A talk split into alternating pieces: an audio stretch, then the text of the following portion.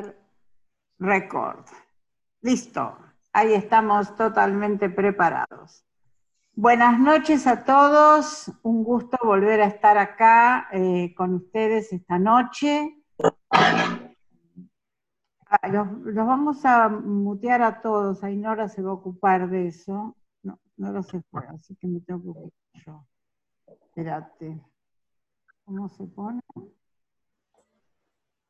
Mute Ok, ahora sí. Bueno, como siempre, esta charla eh, está siendo transmitida en vivo en Facebook, eh, por Instagram, va a quedar grabada en Facebook y en Instagram, o sea que si quieren volverla a escuchar, lo pueden hacer con gusto. Y también eh, va a estar en mi canal de YouTube a partir de mañana y en todas las plataformas de audio mm, como podcast. Lo pueden escuchar en iTunes, Spotify, en todas las plataformas de audio va a estar en todas. Bueno, hoy tenemos un tema que dice mejora tu calidad de vida accionando sobre tus emociones. Yo decidí hablar sobre este tema por el impacto que tuvo en mi calidad de vida tener los conocimientos sobre los que voy a hablar hoy. Buscaré ser lo más clara posible, simplificando los conceptos al máximo, con el solo objetivo de que lo puedan entender, aunque no estén familiarizados con la jerga del coaching. Estos son conceptos que tienen que ver eh, con el coaching y yo eh, los simplifiqué muchísimo hoy para eh, que todos los puedan entender. Les pido que tengan lápiz y papel porque algunos ejercicios quizás quieran hacerlos eh, ustedes o eh, por ahí tienen preguntas o dudas que puedo responder con mucho gusto al final de la charla. Así que bueno, aquí vamos. Ya que vamos a hablar sobre las emociones, lo primero que quiero es explicar lo que nosotros entendemos como emoción desde la mirada del coaching ontológico. Nosotros llamamos emoción a la interrupción que altera la opinión que yo tengo sobre lo que es posible en una situación dada. O sea, lo que pensábamos que iba a pasar no pasa. Y eso hace que se dispare una emoción.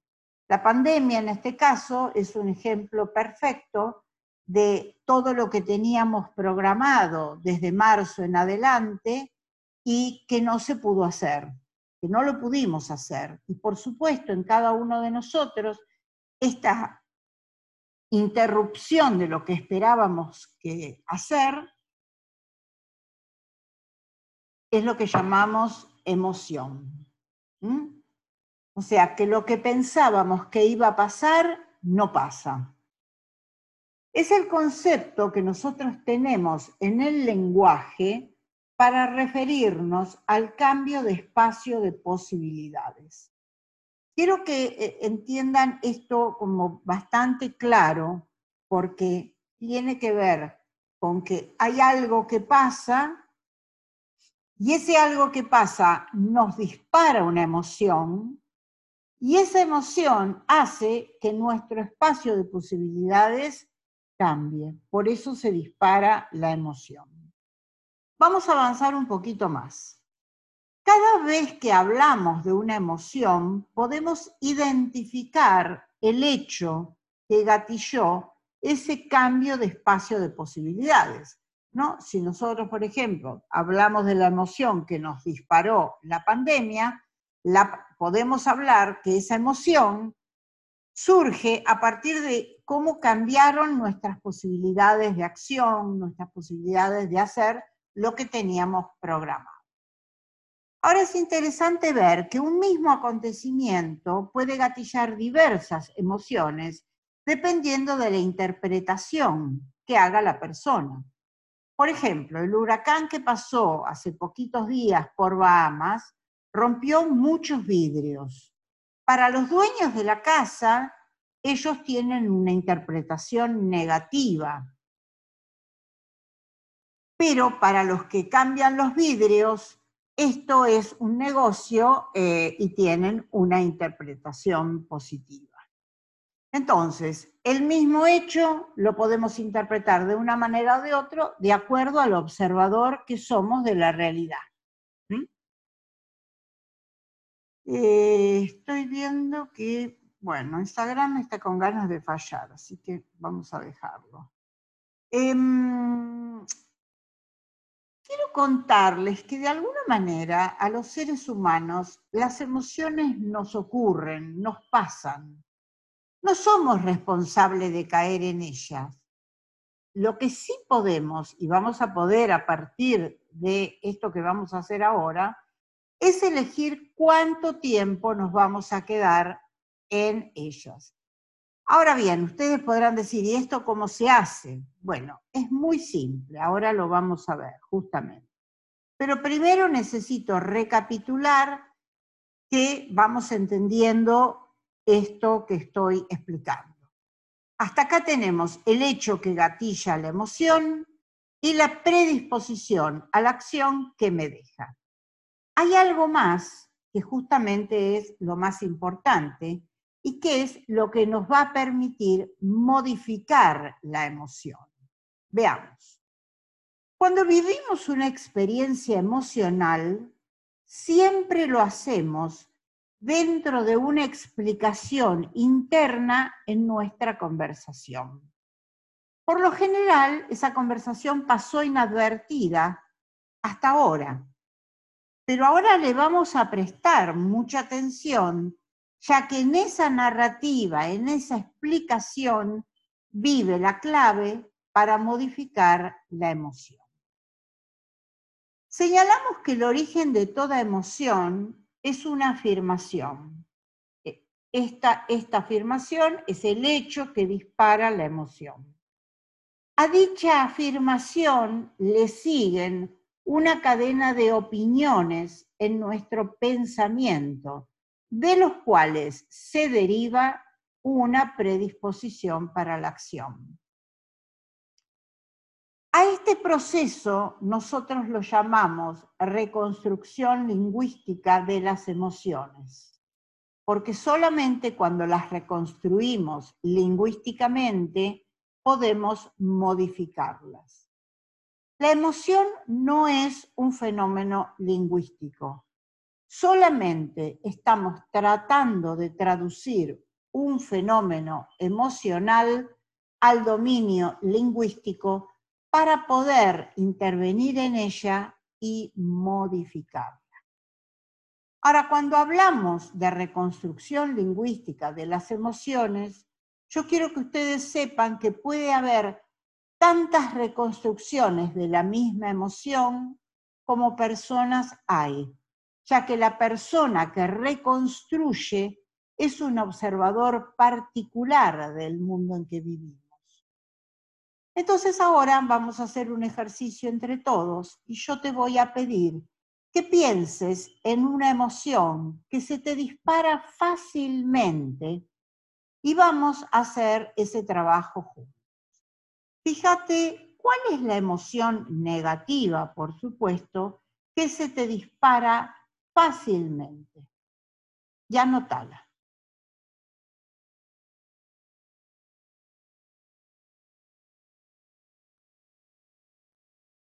Si bien yo voy a trabajar con el enojo, ya que desde mi experiencia es la que generalmente todos eligen cuando hacemos este ejercicio, ustedes pueden hacerlo con esta emoción, con el enojo, o con la que eligió cada uno si es diferente. Acuérdense que se reconstruye lingüísticamente una emoción cuando queremos cambiarla, cuando queremos cambiarlo, o sea que va a ser una emoción negativa, porque una emoción positiva nosotros no vamos a querer cambiarla. Entonces, tenemos el enojo y recordemos que necesitamos el hecho que dispara el enojo, los pensamientos que nos aparecen frente al mismo y la predisposición a la acción que los mismos nos dejan. Entonces hay tres puntos sobre los cuales tenemos que prestar atención. El hecho que lo dispara, los pensamientos que nos aparecen y la predisposición a la acción que nos deja. El enojo está conectado de alguna manera con nuestro sentido de justicia. ¿Qué es el sentido de justicia? Lo que está bien y lo que está mal para nosotros. O sea que si yo, por ejemplo, doy una tarea a hacer a un empleado mío, yo tengo un concepto de cómo se hace bien y tengo un concepto de cómo se hace mal. En general pienso que se hace bien de la manera que lo haría yo. Eso es lo que comúnmente la gente hace. Entonces, ¿qué pasa? Cuando hay otro que lo hace de una manera distinta, lo primero que tendemos es a enojarnos. Tiene que ver con este mm, este mm, sentido de justicia que tenemos nosotros, de lo que está bien y lo que está mal.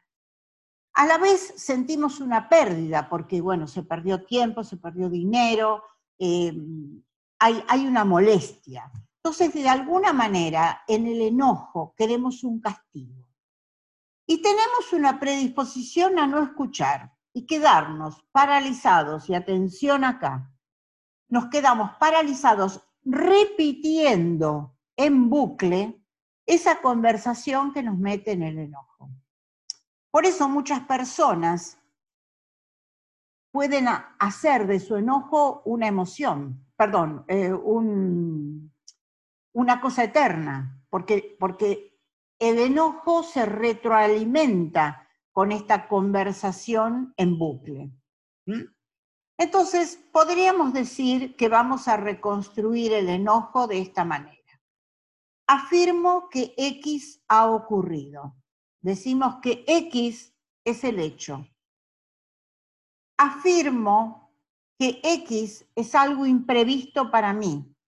Yo no esperaba esto. Opino, perdón, opino que X es algo imprevisto para mí. Opino que, que suceda X va en contra de mi forma de ser, de hacer o de pensar. Opino que esta forma de proceder me genera fastidio y, o sea, me que genera fastidio sobre el otro y sobre la situación. Declaro que me quedo enganchado en esta conversación y no la puedo soltar.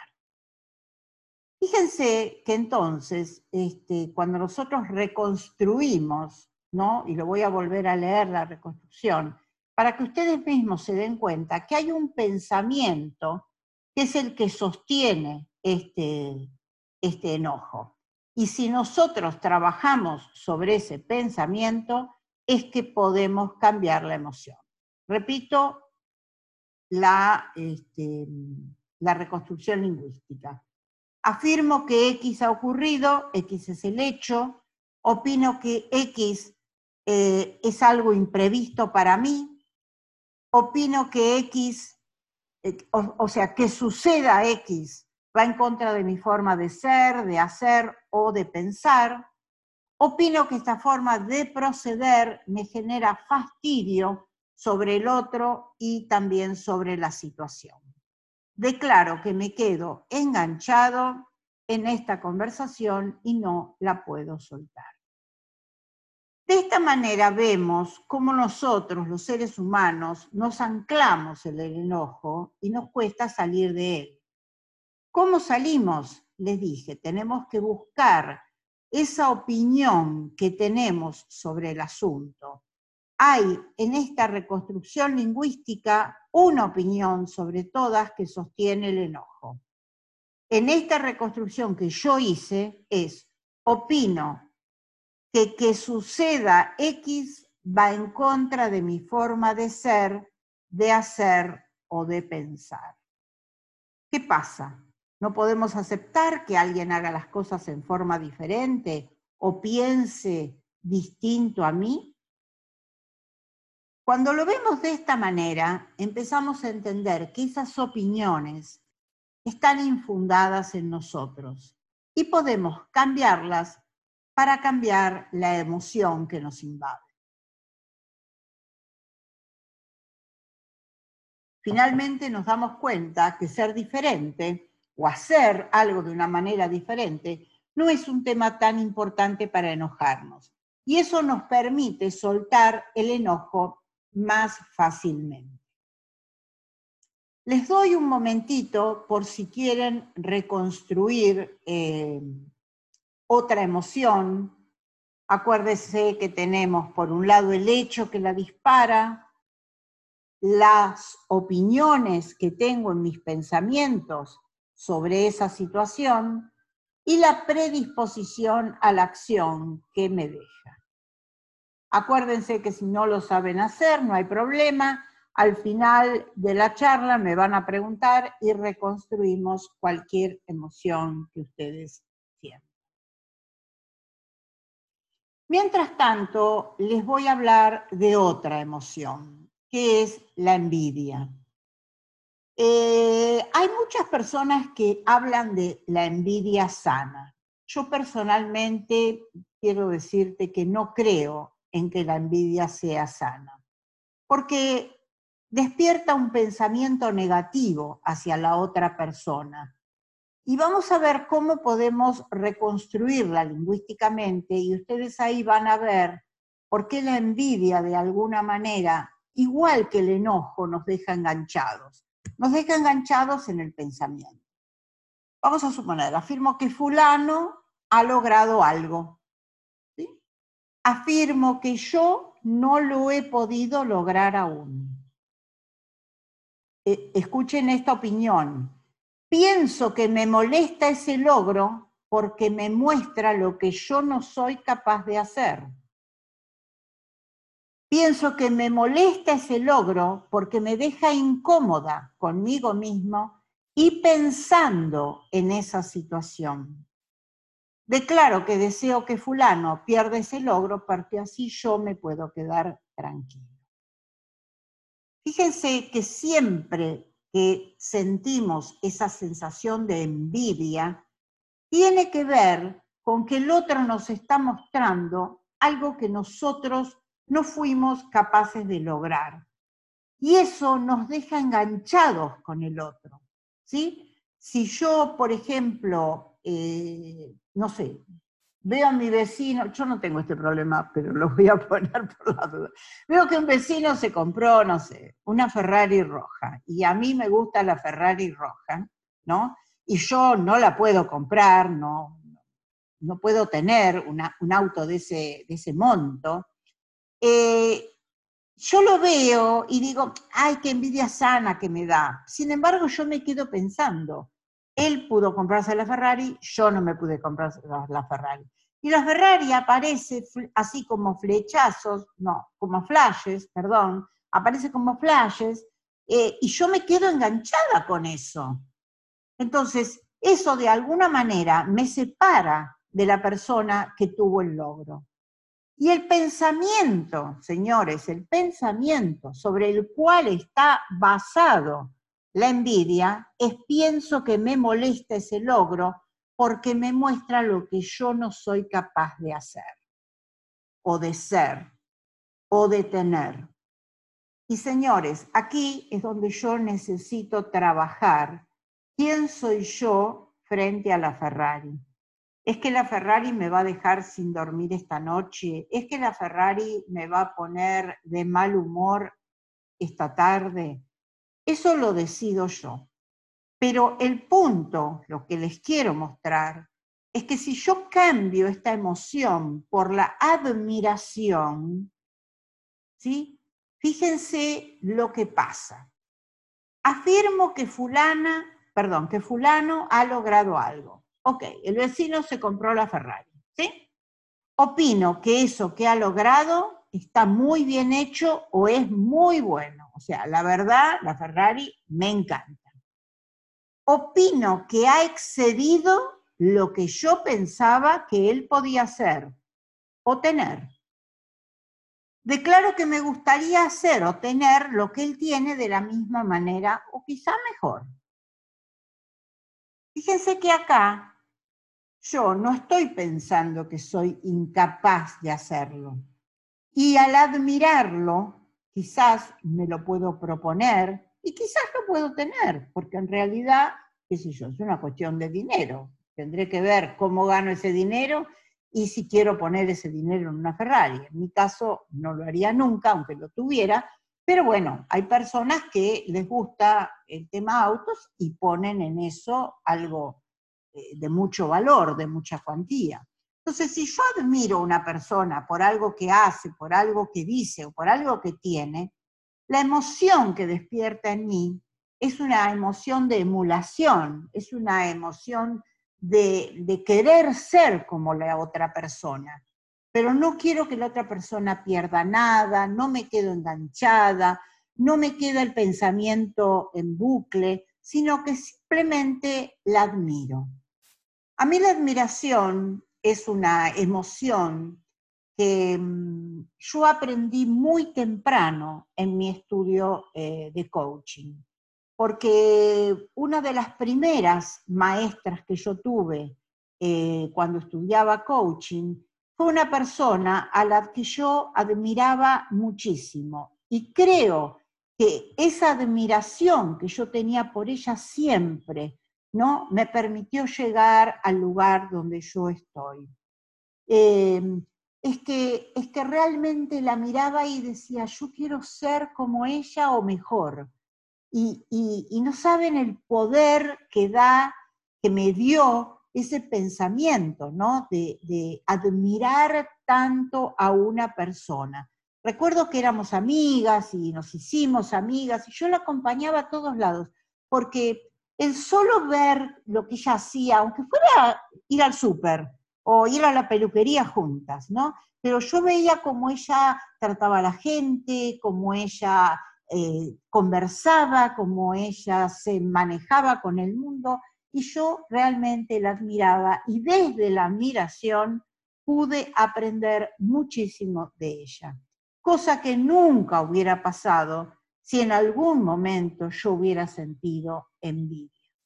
Así que con esto un poco lo que les quiero eh, pedir es que cada vez que sientan esa cosa que ustedes dicen, envidia sana, traten de llevarla inmediatamente a la admiración.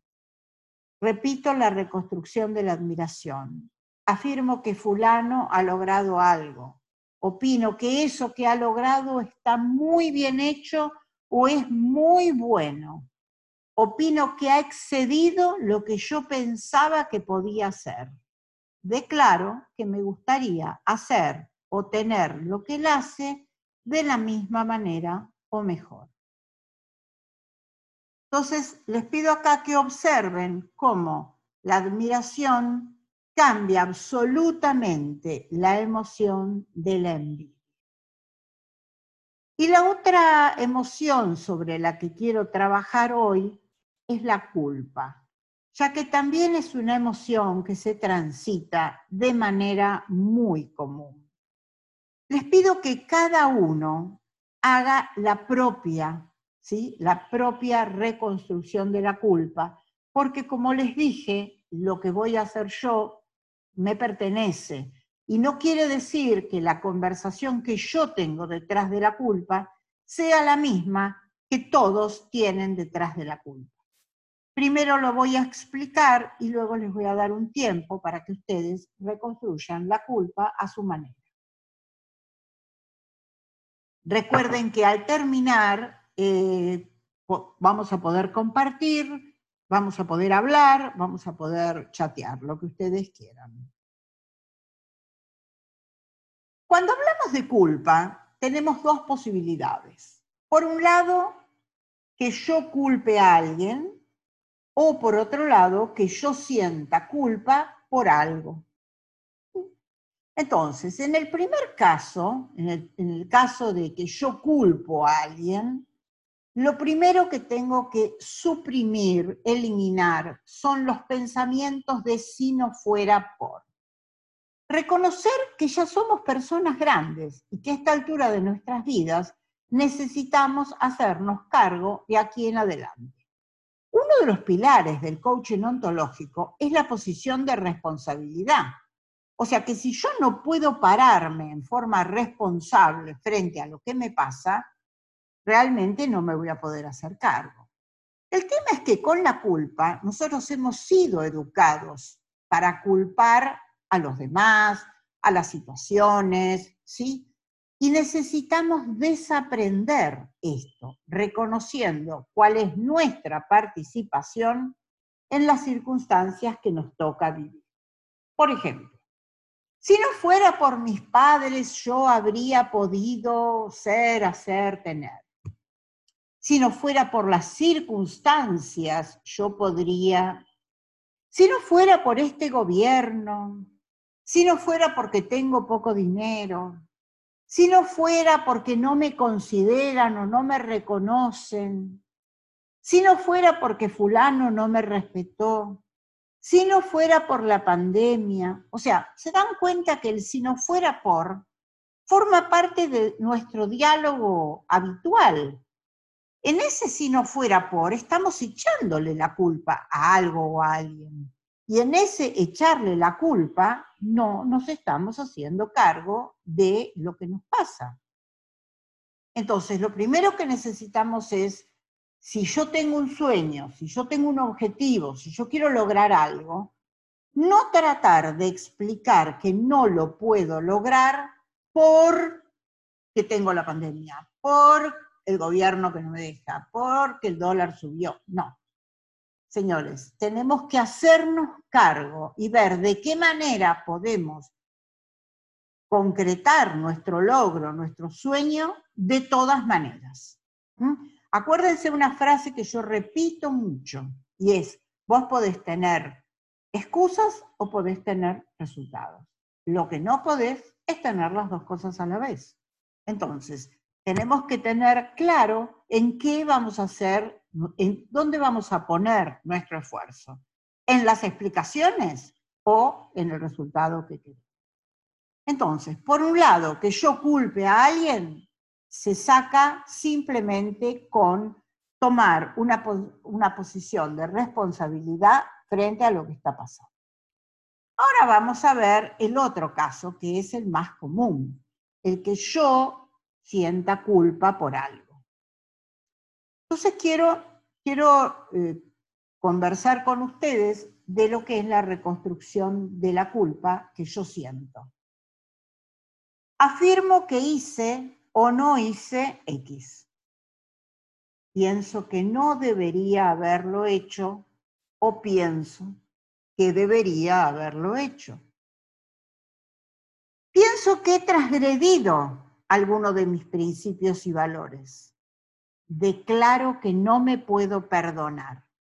Declaro que merezco ser castigado. Y el castigo que yo me impongo es la culpa. Pero vamos a ver cuál es la opinión que sostiene a la culpa.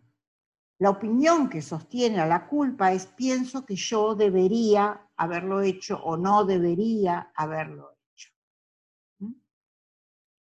En el caso anterior, todos los verbos que nosotros usemos en tiempo potencial, debería, tendría, podría, ¿sí? Todos los verbos que nosotros usemos en tiempo potencial tienen la particularidad de llevarnos a la culpa. Entonces, atención con ese término de verbo. Ya no hablemos más de debería, tendría, podría, sería, no. Porque eso es lo que nos gatilla la culpa.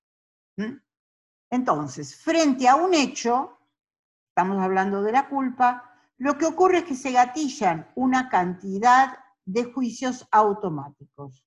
Y nosotros tenemos en nuestro poder el tiempo que nos vamos a quedar en esa conversación ya que si esa conversación no está alineada con nuestros objetivos, podemos elegir cambiarla por otra que sí nos ayude. Entonces ahora los dejo eh, un minutito, un momentito, reconstruyendo la culpa que quizás ustedes sienten por cualquier cosa. Acuérdense que tenemos que tener un hecho, unos pensamientos y una declaración al final que habla de eh, mi predisposición a la acción.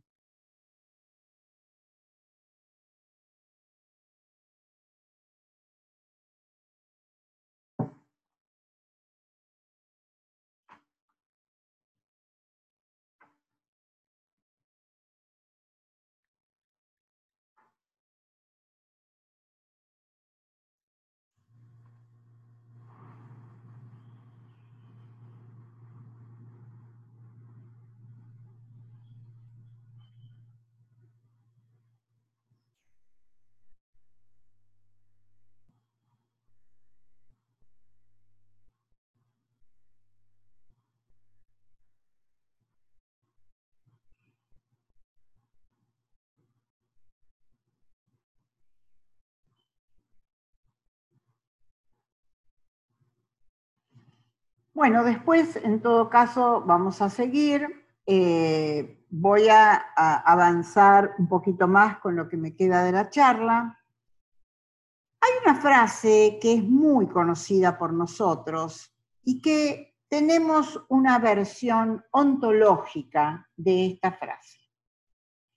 Esta frase dice así, Señor, concédeme serenidad para aceptar las cosas que no puedo cambiar ¿Qué es lo que no puedo cambiar? No puedo cambiar mi pasado, la finitud de mi cuerpo. ¿Qué es la finitud de mi cuerpo? Lo que yo no puedo cambiar de mi cuerpo.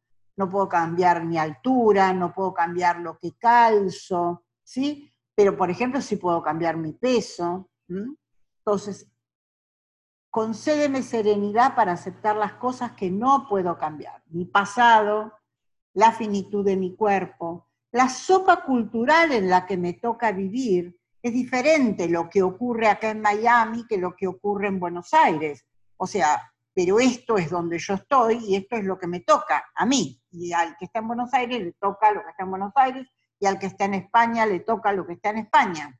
¿Sí? Entonces, esa sopa cultural yo no la puedo cambiar. Tampoco puedo cambiar el momento histórico en el que nací. ¿Por qué? Porque yo nací en una determinada época, en el siglo XX, y aunque me hubiera gustado, no sé, nacer en el siglo XXIII o nacer en el siglo XVII, no puedo cambiar eso. Es, es el momento que nací y esto ya no tiene cambio. Y tampoco puedo cambiar los hechos ya ocurridos. O sea, concédeme serenidad para aceptar lo que no puedo cambiar, mi pasado, la finitud de mi cuerpo, la sopa cultural en la que vivo, el momento histórico en el que me tocó nacer y los hechos ocurridos. Pero esta frase dice también valor para cambiar aquellas cosas que sí puedo. ¿Cuáles son las cosas que sí puedo cambiar? Puedo cambiar mis creencias, mis explicaciones, puedo cambiar mis interpretaciones, puedo cambiar mis opiniones y con todo eso puedo cambiar mis emociones. Así que fíjense que no es poco lo que sí depende de mí, lo que yo puedo cambiar. Voy a repetir, mis creencias, mis explicaciones, mis interpretaciones y mis opiniones. Porque todo eso me permite cambiar mis emociones. Y la frase termina diciendo, y sabiduría para reconocer la diferencia la diferencia entre afirmaciones y opiniones, entre hechos e interpretaciones, entre fenómenos y explicaciones. Miren, acá, disculpen que voy a interrumpir porque apareció en Instagram un ex alumno mío al que realmente quiero felicitar muchísimo, Martín Daulerio, que está dando unos cursos espectaculares de coaching con muchísima gente. Martín, te felicito, sos realmente un orgullo para mí.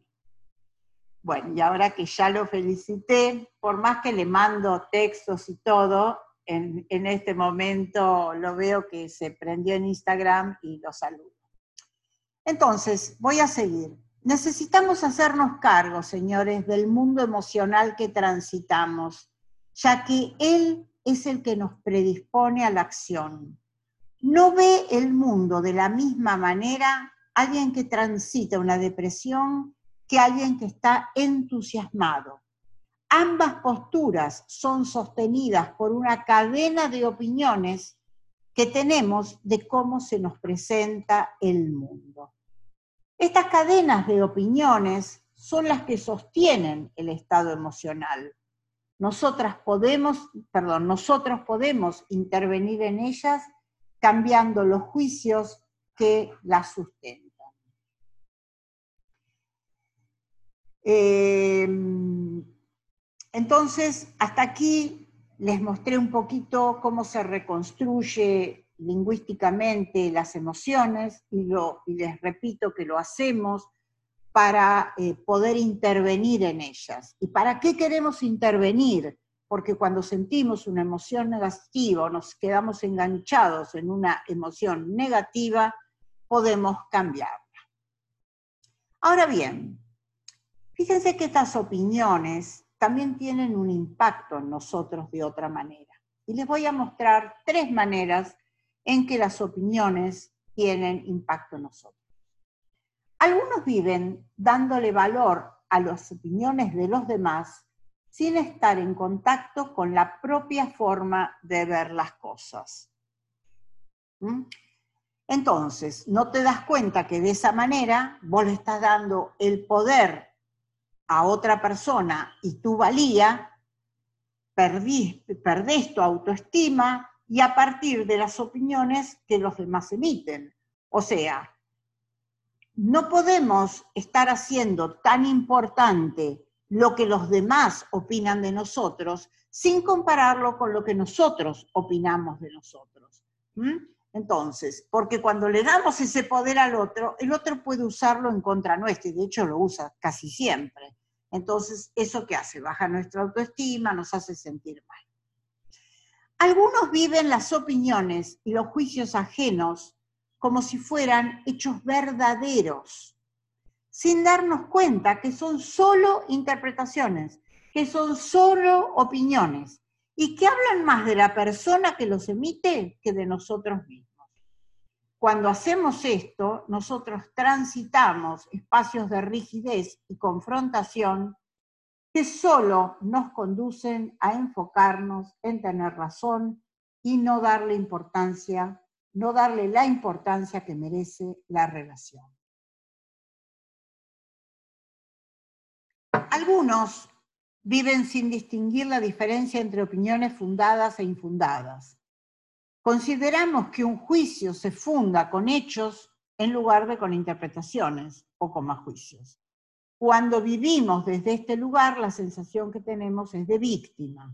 Nos quedamos paralizados, todo parece estar en contra nuestra, hacemos importantes las explicaciones y las circunstancias, nos resentimos con la vida y nos falta espacio de responsabilidad para diseñar nuestro futuro. Señores, uno de los descubrimientos que más transformó mi ser en el momento que empecé a estudiar coaching fue el reconocimiento de que el sufrimiento me pertenecía. La primera vez que escuché que desde esta mirada el dolor es biológico y le pertenece al cuerpo, mientras que el sufrimiento es lingüístico y le pertenece a nuestra conversación, no pude menos que pensar en la cantidad de sufrimiento por la que había pasado sin darme cuenta de que solo vivía en mi conversación interna y yo podía haberlo cambiado si lo hubiera sabido. Este concepto de cambiar la emocionalidad cambió mi vida, porque yo cuando llego al coaching, llego transitando un quiebre muy, muy grosso en mi vida y la posibilidad de cambiar la interpretación, de salir de ese sufrimiento, de salir de ese lugar, honestamente cambió totalmente mi forma de ver las cosas. Entonces, quiero decirles una frase, y con esta frase voy a terminar, después les voy a contar un cuento, pero con esta frase em, que habla del sufrimiento. y dice así, desde la mirada del coaching ontológico, el sufrimiento en la vida no está determinado por los hechos que nos toca vivir, sino está, perdón, sino por la interpretación que tenemos de esos hechos y de analizar nuestra vida pasada y nuestras posibilidades futuras. O sea que la conversación interna que tenemos de los hechos es la que nos causa el sufrimiento. El sufrimiento aparece cuando no aceptamos los límites que tenemos, ¿no? Por ejemplo, les decía, este, en este momento, ¿no? El límite es no puedo viajar en avión en pandemia. Entonces, mientras yo no acepto este límite que en este momento tengo, le peleo a la vida por lo que no me da y no puedo ver el ámbito de posibilidades que la vida me ofrece. Entonces, lo voy a volver a repetir porque me parece que es muy fuerte. Desde la mirada del coaching, el sufrimiento en la vida no está determinado por los hechos que nos toca vivir, sino por la interpretación que tenemos de esos hechos y de analizar nuestra vida pasada y nuestras posibilidades futuras. O sea, que es la conversación interna que tenemos de esos hechos las que nos mete en el sufrimiento. El sufrimiento aparece cuando no aceptamos los límites que tenemos, le peleamos a la vida por lo que no nos da y no podemos ver el ámbito de posibilidades que la vida nos ofrece.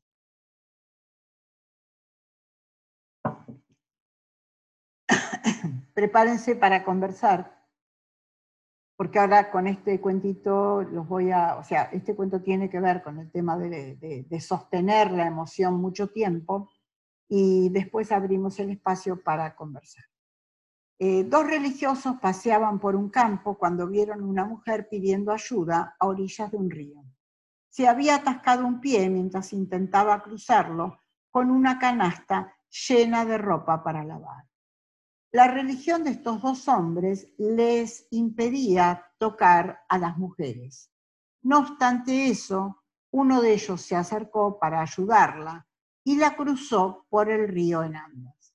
Los dos religiosos siguieron su camino en silencio.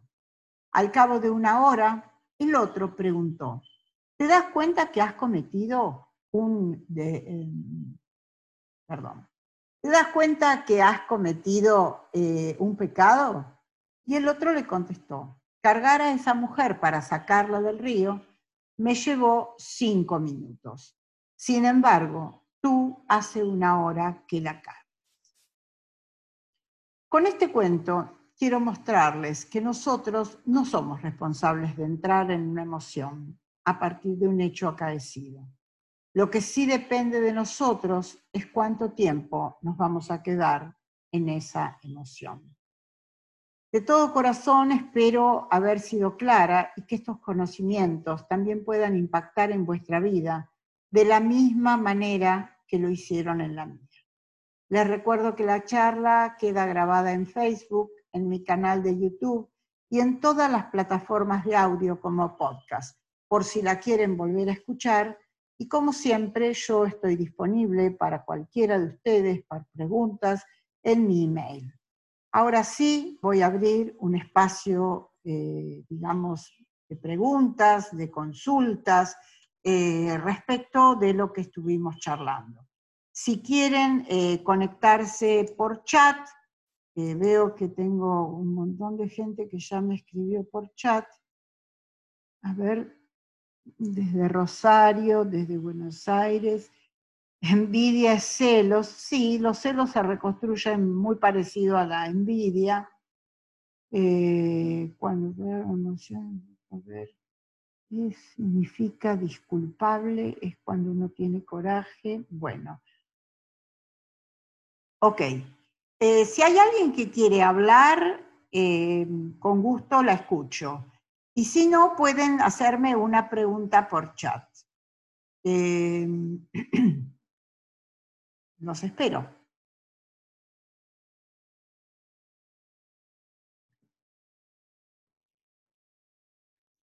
Bueno, acá aparece la primera pregunta que me pregunta, ¿qué es el coaching ontológico? Bueno, les cuento. Eh, el coaching ontológico es un tipo especial de coaching que se enfoca en una filosofía, en un posicionamiento filosófico, que es, en este caso, la ontología del lenguaje. Si yo tuviera que decirles qué es la ontología del lenguaje, les diría que es un posicionamiento filosófico que se enfoca en la forma particular de ser que tiene el lenguaje y crear realidad. O sea, la forma en que el lenguaje crea realidad y a partir de eso cambiar nuestra forma de ser. Se puede definir de muchas maneras el coaching ontológico, pero eh, en, lo que yo, a lo que yo me refiero es que esta, este posicionamiento a mí me permite trabajar con las palabras. ¿No? Ustedes habrán visto que siempre cuando hablé de la ley de atracción, cuando hablé eh, de emociones, siempre estoy hablando de cambiar palabras, porque las palabras tienen eh, esa posibilidad de cambiar la realidad incluso cambiar mi forma de ser. A ver si tenemos alguna otra pregunta. ¿Pudieron hacer la reconstrucción lingüística de, de la emoción? ¿Les apareció alguna duda? ¿Alguien quiere compartir su reconstrucción lingüística? Se desmutean y, pueden compartirlo. Aló, Patricia. Sí. ¿Me escuchas? Te escucho, pero no te veo. bueno. Patricia, mira, soy Julio Correa desde Bogotá, Colombia. Ok. Tengo una, una, pregunta. Es que en la tarde leía alguna noticia de alguna eh, actriz de 23 años que se suicidó en los Estados Unidos y asumen que no pudo con la carga de la violación a la que fue sometida cuando era una niña de 13 o 14 años. ¿Cómo das tú esa interpretación, digamos, para este caso, en el suicidio, no? Que, lo vemos con alguna frecuencia. No es una interpretación, esto es... ¿Culpa? Gracias, Patricia. Digo que esto no es una interpretación, esto es un hecho de una persona que le pasó algo gravísimo a los 14 años y a partir de eso que le pasó, eh, la policía no la defendió, eh, tuvo mucho bullying en la escuela y en los lugares que ella solía frecuentar. Evidentemente no tuvo el apoyo psicológico que hubiera necesitado para enfrentar todo eso y llega un momento en que no puede más y bueno, se suicida. Eh, acá no hay una interpretación, eh, Juan Carlos, esto se trata de, de hechos y lo único que a mí se me ocurre frente a una situación como la que tuvo tan espantosa esa chica es este, tener tratamiento psiquiátrico. Eh, eh, hoy realmente la sociedad, hoy es diferente, yo siento la sociedad eh, para, para, las personas que son violadas o, o abusadas, pero hace, qué sé yo, 10 años esto no era así. Entonces, eh, en su momento, no sé, yo no, no conozco bien el caso, pero sí leí el titular. En su momento supongo que la policía no le hizo caso, en su casa no la supieron ayudar, y bueno, y esto fue lo que pasó. Espero que te sirva esa explicación, es la mía, no sé si es la verdad, pero es la mía. Alguien me, a ver, acá tengo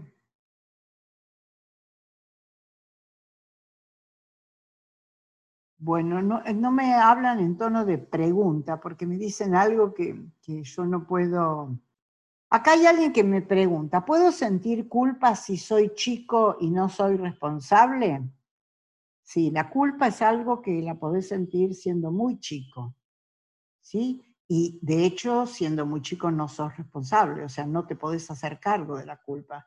Y esto es algo que los padres tienen que conversar con ese chico. Si ustedes ven que un, niño pequeño siente culpa, no sé, por haber roto algo, por haberse portado mal, por mm, haber desobedecido, no, no importa el motivo, pero si sienten su corazón culpa, yo considero que ustedes tienen que ayudarlos a mostrarles que lo que pasó no es culpa de ellos, ¿no? Yo, em, la vez pasada, eh, yo tenía, bueno, ahora no vienen, pero tenía en su momento una empleada que venía a limpiar a mi casa y, mm, bueno, limpiando se le rompió algo que era muy valioso. Y se puso a llorar y, y ay, señora, no sé cómo se lo voy a devolver, esto yo no puedo. No te preocupes, te preocupes. Cuando uno está limpiando, puede ser que algo se te caiga, si, si, o sea, es normal. Entonces no te preocupes, no, no, no, no te hagas problema, no pasa nada, es algo, es una cosa, se puede reponer o no se puede reponer, pero no, realmente no sientas culpa por esto. Porque yo desde mi punto de vista entiendo que una persona que está limpiando puede golpear algo sin querer, puede que se le caiga algo de las manos, qué sé yo, a mí muchas veces lavando se me cae un vaso, se me rompe un plato, es normal, ¿no? Es normal. Y bueno, si tuvo la mala suerte de que era algo valioso, eh, bueno, mala suerte. Em, ¿Cómo logro el perdón ante la culpa? el, perdón al otro, el perdón a vos mismo, eh, ¿de qué me estás hablando? Bueno, yo supongo que es el perdón a mí mismo, cuando yo siento culpa y eh, siento culpa por haber hecho algo, si ya lo hice, ya lo hice. O sea, necesito perdonarlo y soltarlo, porque en la medida que yo lo puedo, me puedo perdonar a mí mismo, lo suelto. ¿Sí? Y, realmente esta es una declaración que necesito hacerme cada vez que algo que yo hago no está a favor de lo que yo pienso o, está en contra de lo que yo hubiera querido hacer. Pero bueno, en ese momento este, lo hice eh, y, punto. Eh, a mí, por ejemplo, me pasó que una vez, cuando mi hijo era chico, yo le pegué él se estaba portando tremendamente mal y yo le pegué. Y la culpa para mí fue terrible, terrible, terrible, terrible. Y le pedí perdón, yo creo que le pido perdón cada vez que lo veo. Él vive en Buenos Aires, yo vivo acá, o sea, no, no, no nos vemos mucho, pero sí hablamos, por supuesto. Pero yo cada vez que lo veo, que lo tengo delante, le pido perdón por esa cachetada, porque en ese momento fue algo que salió y yo necesito perdonarme a mí misma porque lo adoro con todo mi corazón, con toda mi alma y lamento profundamente haber hecho eso. Pero está hecho. Ya no lo puedo cambiar. Entonces, frente a lo que no puedo cambiar, necesito valor para aceptarlo. Ya está, no lo puedo cambiar. A ver, ¿qué otra pregunta? Viendo el video. Acá alguien me pregunta, ¿qué es la sopa cultural? La sopa cultural, señores, es... A ver, cuando nosotros hablamos de la cultura de una organización, hablamos de la forma especial de ser que tiene esa organización, la forma especial de hacer que tiene esa organización.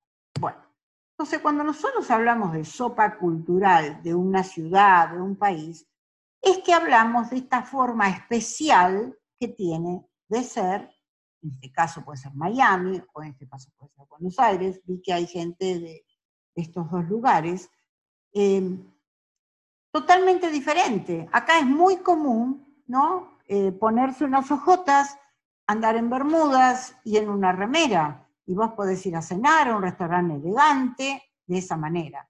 Eso en Buenos Aires es inconcebible. En Buenos Aires la gente se arregla, se viste más, le da más importancia a la ropa que se pone. Acá la gente es más informal. Entonces, esa es un poco la sopa cultural. Acá hay una forma de ser que es especial y allá hay otra forma de ser. A eso es que le llamamos sopa cultural. ¿Qué más? ¿Qué más les gustaría? Mm, ¿Cómo lidiar con este tema? A ver, ¿con qué tema? Sentir miedo en la vida adulta al realizar una acción por la cual fuimos reprendidos en la niñez. Bueno, esto es algo bien interesante de conversar con ustedes. Todos en la niñez hemos sido reprendidos por algo.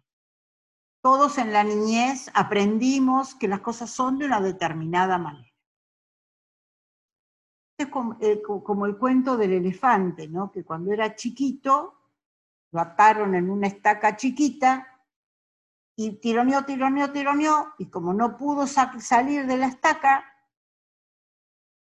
nunca más tironeó. Y después se convirtió en un elefante poderoso, grande, y nunca más tironeó. Se queda teniendo, pesando toneladas, se queda agarrado simplemente por una estaquita. Al ser humano le pasa lo mismo. Cuando somos chicos, eh, nos enseñaron algo y creemos que las cosas no cambian. No nos dimos cuenta que nosotros crecimos, que somos diferentes, que podemos hacer cosas diferentes, que tenemos un poder diferente. Entonces, cuando aparece ese temor por algo que cuando éramos chicos no podíamos, yo les pido que por favor se conecten con ustedes mismos, con los, dones que tienen, con las cualidades, con que crecieron, con que ahora son más poderosos, con que ahora pueden dar vuelta eso que se les enseñó de chico. A ver, ¿qué más? Acá siguen apareciendo exalumnos me pone contenta porque quiere decir que, todavía encuentran, este, encuentran algo bueno entre eh, lo que estoy diciendo. Acá alguien me dice, yo lo que no entiendo es para qué quiero cambiar la emoción que siento. ¿Qué tiene de malo sentir una emoción? No, amigos, no tiene nada de malo. Si te gusta la emoción que estás transitando, quédate en eso. Yo hablo de esas que dan sufrimiento, de esas que nos paralizan, de esas que realmente queremos escapar. Entonces, bueno, para eso sirve esto que yo estoy enseñándoles. Ahora, si te querés quedar en esa emoción, yo entiendo que hay muchas personas que, eh, por ejemplo, el sentimiento de víctima tiene un efecto secundario interesantísimo. Entonces, ¿para qué voy a salir de, víctima? Me quedo ahí, eh, qué sé yo. Hay, muchas emociones, la envidia. Eh, la envidia no es como la admiración, porque yo en la admiración, cuando admiro a alguien, tengo que salir a hacer cosas para lograr lo mismo que logró la otra persona. Me quedo envidiando, es mucho más fácil. Ojalá que esa persona pierda todo lo que logró y es mucho más fácil pero bueno, estamos hablando, señores, de situaciones en las que, este, de situaciones en las que yo quiero salir de esa emoción. Soy responsable de mi vida, responsable de las emociones que tengo. Entonces, quiero salir de ahí. A ver. Ay, Vani, no entiendo tu pregunta. A ver, Nora, si me la podés aclarar, por favor.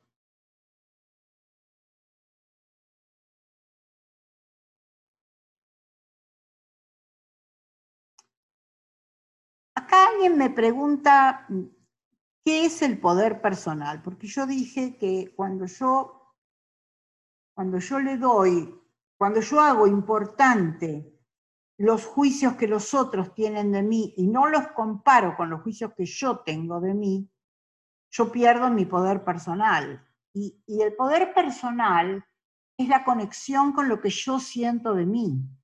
En este momento, en este momento, eh, yo estoy dando una charla y a mí me parece que está buenísima. La escribí, la estudié, la practiqué, la conversé con otro coach, o sea, siento que es algo bueno.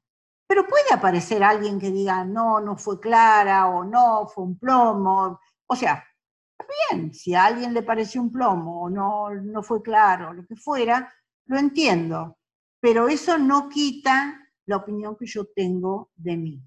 Por lo tanto, yo no le estoy dando poder al otro con lo que dice. Lo escucho, lo escucho, pero al compararlo con mi forma de ver las cosas, este, no le entrego el poder. El poder lo sigo teniendo yo. No, ahora sí, ¿me podés traducir la... ¿Nora está o se fue? Es que no te escucho, Nora. Ah, estaba muteada, perdón. Sí, dale. Que la culpa nos hace sensible y nos puede perjudicar y nos podemos lastimar a nosotros mismos. Que lo mejor sería pedir perdón o, explicar, o expresar nuestro sentimiento para con los demás. Bueno, eh, está genial, Vani, lo que decís, pero no es pedir perdón, es aprender a perdonarte, porque la culpa tiene que ver con el perdón a uno mismo. Nosotros sentimos culpa por algo que hicimos, pasó, y, después de eso, eh, ya está, ya es algo que pertenece al pasado y que yo no puedo cambiar. Entonces, como no lo puedo cambiar, lo único que puedo es perdonarme a mí misma por haber hecho lo que hice. ¿Alguna otra pregunta?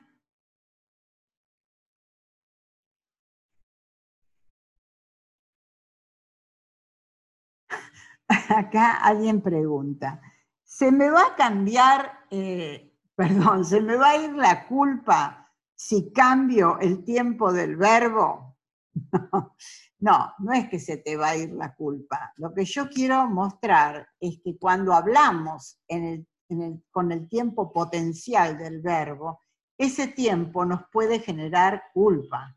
Entonces tenemos que tener cuidado a los debería, los podría, los tendría, ¿no? Porque, no sé, vamos a suponer, yo debería hacer esta charla, eh, no sé, a las 10 de la mañana. Bueno, la hago a las 7 de la tarde, que es la hora que yo ya terminé mi trabajo, ya puedo estar libre para atenderlo, si me tengo que dar un rato más, no pasa nada, ¿sí? Entonces, ¿para qué tengo hay gente que me llama y me dice, deberías hacerla a la mañana. Mi amor, no debería hacerla nada a la mañana. Si querés verla a la mañana, entra en Facebook o entra en mi canal de YouTube y la vas a ver a la hora que Ahora, si querés participar conmigo en la charla, yo te pido que sea a las 7. Es el orden que puse para, para más o menos manejarme eh, con todo lo que está pasando. Entonces, eh, no es que con cambiar el tiempo se va la culpa, sino que te pido que no hables en ese tiempo, porque ese tiempo puede generar a ver, ¿qué más? Se puede cambiar uno mismo, se puede cambiar o mejorar uno mismo. Claro, por supuesto, Vani, que podés cambiar. En todo momento se puede cambiar. Y el coaching es algo realmente muy interesante para eh, hacer cambios y transformación en las personas. Aprovecho que estoy hablando de esto para contarles que el 15 empiezo la formación en coaching, la certificación en coaching por Zoom en español acá en Miami. Están todos invitados, ya no quedan muchos lugares porque tampoco podemos tener este, 50 personas, este, pero bueno, el que quiera participar todavía tengo algunos lugares, están invitados, se conectan conmigo. ¿Cómo te sacas la culpa cuando rompes una dieta? Qué genia. Ah, es maravillosa tu pregunta, Debbie. Bueno, vamos a ver. Miren, yo creo que todos los que están acá me conocen, o porque fueron exalumnos, o porque leyeron mis newsletters, o porque son amigos, o sea, todo el mundo, creo que está del otro lado escuchando este Zoom, eh, sabe de, lo que yo trabajé en mi vida para adelgazar y tener un cuerpo dentro de los cánones normales. Y por supuesto, muchísimas, muchísimas veces sentí culpa por haber comido. Pero algo que yo aprendí fue que como yo no puedo cambiar el pasado, ya me comí algo, me lo comí. Ya está, te perdono Patricia por haberte comido el alfajor, y me están dando ganas de comerme un alfajor. Te perdono Patricia por haberte comido el alfajor y sigo adelante, sigo con la dieta. ¿Se dan cuenta? O sea, me perdono y sigo en lo mismo. O sea, que Debbie, si vos estás haciendo una dieta y por algún motivo te tentaste con algo, o comiste algo, o bueno, rompiste la dieta de alguna manera, perdonate, y el perdón a uno mismo no es más que la declaración de perdón, ¿no? Quiero que lo sepan. No hay otra cosa, es me perdono a mí mismo y me absuelvo de esta culpa para siempre. Ya me olvido de esto, ya no lo tengo más en la cabeza, me olvido. Entonces, me perdono a mí mismo y sigo con la dieta, tal como la tenía programada. No me quedo enganchada porque de nada sirve que yo hoy siga pensando que me comí el alfajor ayer y mañana que me comí el alfajor ayer. Ya está, ya me lo comí, disfrútalo, disfrútalo. Es más, te diría que no sientas culpa por haber comido algo que no estaba en tu dieta. Simplemente lo elegiste y lo hiciste y se terminó el asunto. Y se terminó. La próxima comida empieza nuevamente la dieta. A ver, esperen porque me llovieron preguntas. Parece que... A ver, ay, ay, ay. Eh, acá. Gracias por tu charla, Oscar. Una pregunta de la charla anterior, la ley de atracción. Señores, esto está buenísimo. ¿Puedo usar la ley de atracción para otra persona? Ejemplo, ¿puedo pedir, quiero que mi hijo consiga trabajo? Muchas gracias. Oscar, eh, la ley de atracción no funciona para el otro. Soy honesta, vos podés pedirlo, qué sé yo. Uno puede pedirle a Dios muchas cosas. Yo le puedo pedir paz en este momento, que la, la pandemia se termine, que, bueno, muchas cosas puedo, pero pero yo no puedo eh, incidir en que esto ocurra. Yo puedo trabajar sobre mí, porque acordate que la ley de atracción tiene que ver con los pensamientos que uno tiene en la cabeza. Entonces, si vos querés que tu hijo consiga trabajo, trabaja con él en sus pensamientos. ¿Qué pensás del tema trabajo? No, eh, en este momento no hay trabajo para nadie, en este momento. Y él te va a decir todos los pensamientos negativos. Entonces, tenemos que dar vuelta a esos pensamientos negativos, pero los tiene que dar vuelta él para poder este, avanzar en esto. A ver. Em, cuando decís debería visitar a un familiar que en determinado momento verlo sabés que no te hace bien, sin embargo no verlo también te da culpa. El perdón a mí mismo sería que hacer lo que uno siente es lo correcto para mí. Sí. Vamos a, vamos a analizar este caso, este, un caso concreto, por ejemplo, que les voy a, que les voy a comentar. Yo tengo una amiga que tiene su madre en Buenos Aires.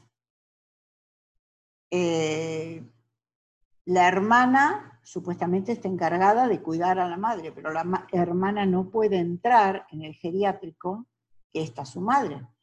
¿Por qué? Porque hoy la, posibilidad de contagio es muy grande, entonces ella hace lo que puede, se ocupa de que no le falte nada, se ocupa de, de mandarle libritos para que pinte, se ocupa de, de, ir de vez en cuando y mirarla de lejos tras una reja, pero es todo lo que puede hacer.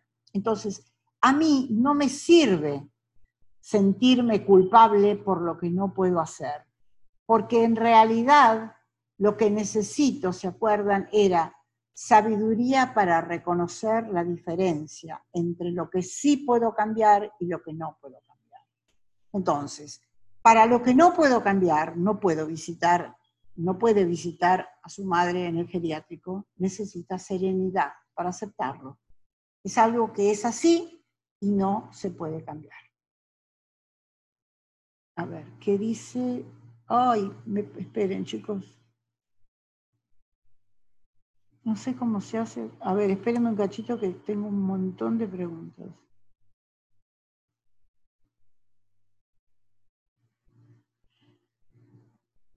Ok.